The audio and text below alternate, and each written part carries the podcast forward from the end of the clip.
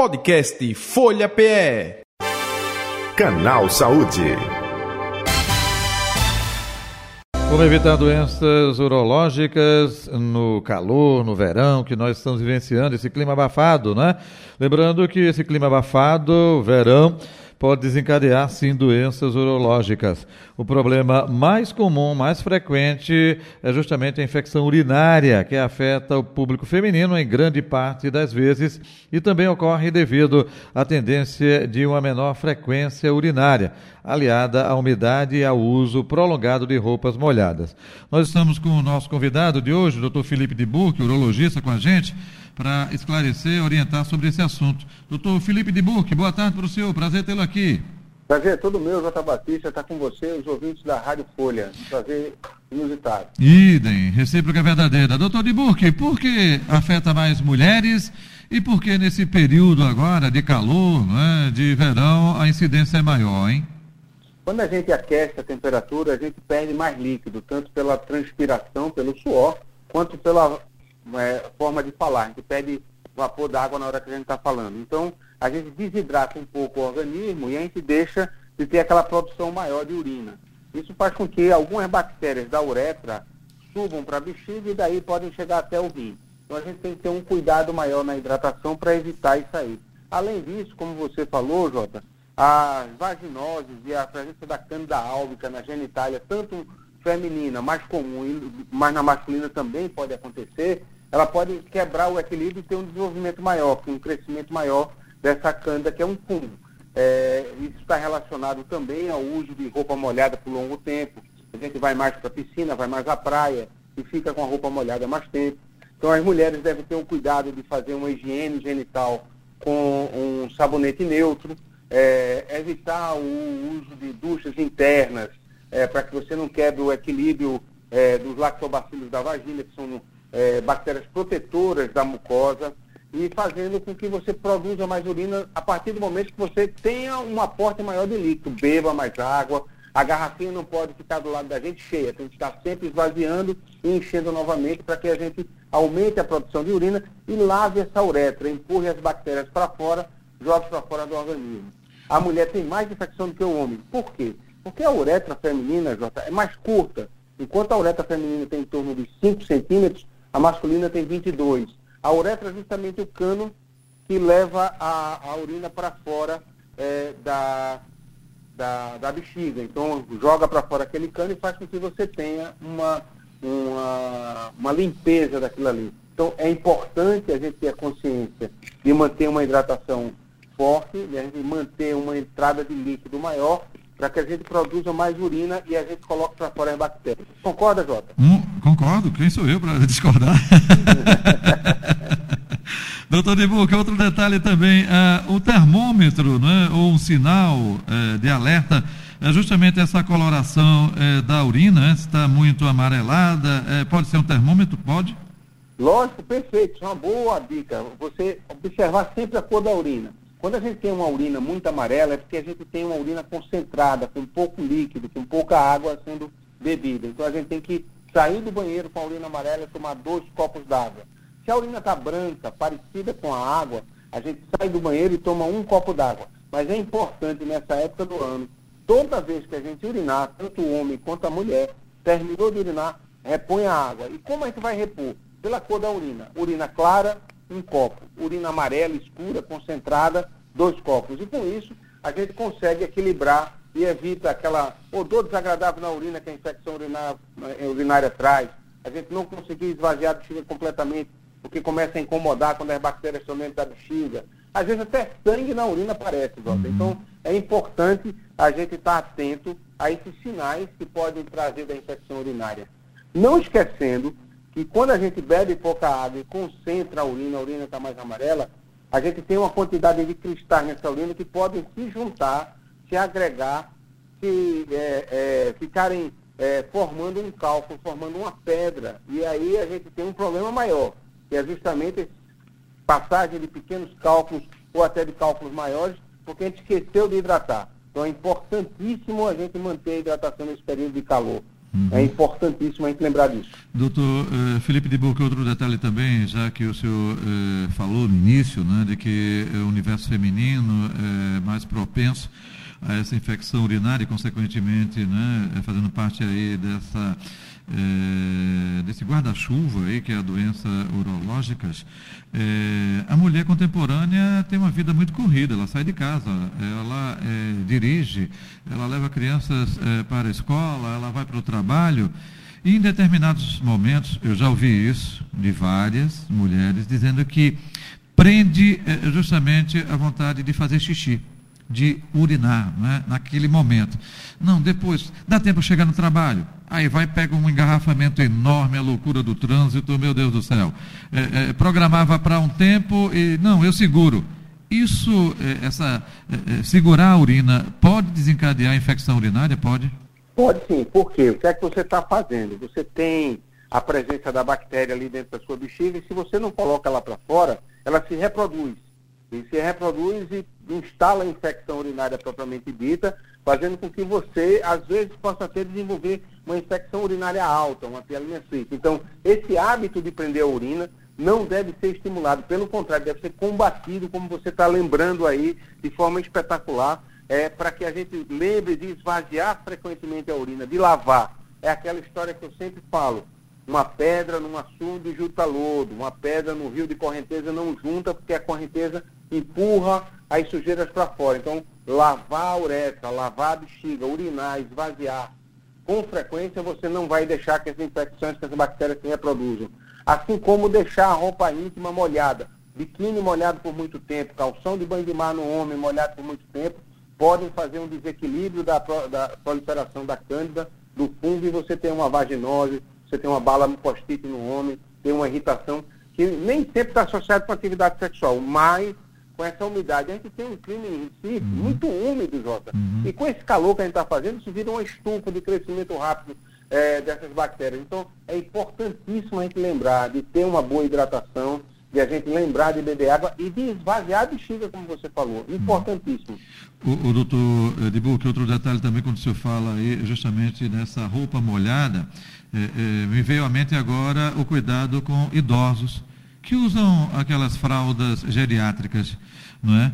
é opa, a fralda geriátrica serve para justamente absorver a urina, porque a pessoa pode não se levantar mais, pode estar cometida por alguma doença. Mas é importante do cuidador, é importante da pessoa que está ao lado ali trocar essa fralda assim que é feito o xixi e não permanecer por muito tempo, que pode originar também uma infecção, não pode? Pode piorar a situação não só de uma infecção interna, mas mais frequentemente do que a gente chama de dermatite hermoniacal, que é o contato da urina com a pele, fica toda irritada a genitália, tanto masculina quanto feminina, vermelha, facilmente é, lesionada, começa a dar prurido, coceira. Então, é importantíssimo lembrar de trocar frequentemente a fralda. E, se possível, a roupa íntima ser de algodão. É importante a gente lembrar disso nessa época do ano, para que a gente evite os tecidos sintéticos prefira algodão para que você realmente deixe a genitália respirar com mais facilidade. E principalmente quando a gente tem um hábito é, de trabalho mais intenso durante um período do dia, que a gente só consegue sair de casa de manhã e voltar à noite, então a gente só consegue dois banhos por dia, não consegue um banho no meio do dia, e isso aí com a roupa íntima de algodão facilita você ter uma melhor saúde genital, tanto masculina quanto feminina. Mas é importante a gente lembrar disso. E não deixar a bexiga ficar cheia por muito tempo hidratar bastante.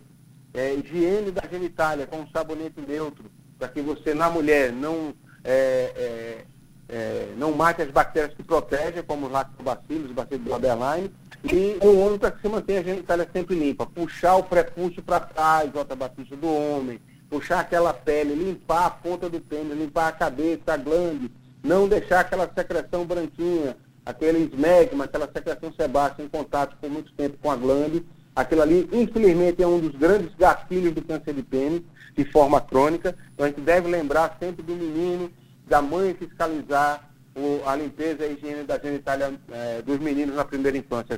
Boa lembrança, doutor eh, Felipe de Burque. Estamos conversando com o urologista, doutor Felipe de Burque, como evitar doenças urológicas no verão, eh, falando também sobre essa questão aí eh, de infecção urinária. Doutor, o senhor falou agora há pouco eh, sobre eh, relação sexual, não é? que é uma forma eh, muito frequente justamente dessa infecção urinária. E o senhor disse, tenham cuidado aí pós-relação sexual. Higienizar também a genitália após ato, é, é, isso? Eu gostaria que o senhor passasse até mais detalhes sobre essa situação, por favor. Eu recomendo que a higiene seja feita antes e depois, Jota. É uhum. importante você fazer uma higiene antes e depois para que você realmente diminua a população de bactérias, ou de canda mesmo, ou de fungo da região, que deixe proliferar. Você quebrar o equilíbrio da, da região, você faz com que haja um crescimento do, do, dos fungos ou das bactérias, eles consigam entrar no aparelho urinário. Então, se você faz uma higiene da genitália feminina e da genitália masculina, os dois têm que fazer a higiene, tá certo? É, não é só um lado, os dois precisam fazer. E você consegue realmente combater com forma bastante eficaz, sem uso de antibióticos, sem usar do tratamento, porque o antibiótico já é o tratamento para que você evite a instalação da infecção urinária. Em algumas mulheres que têm uma infecção urinária de repetição, às vezes a gente preconiza o uso de uma profilaxia, você tomar uma medicação um pouco antes ou um pouco depois da atividade sexual. Mas isso não é para todas as mulheres, a gente tem que selecionar é, com o médico, ou o ginecologista, ou o urologista, quem vai precisar desse tipo de abordagem, desse tipo de condução. Mas a lavagem da genitália antes e após a atividade sexual é muito importante, Jota Batista. Doutor Felipe de Buque, é, o sal na alimentação, o sal no organismo da pessoa retém água, né? Então, é, é, não, é não é recomendado esse uso indiscriminado do sal, a quantidade muito elevada não, por conta disso. Né? Se você quer justamente tomar água para limpar é, a bexiga, enfim, se você usa o sal demais, fica retido no próprio organismo, não fica? Perfeito a sua colocação, Jota. Isso é uma coisa importantíssima do sal, principalmente em relação à produção dos cálculos urinários.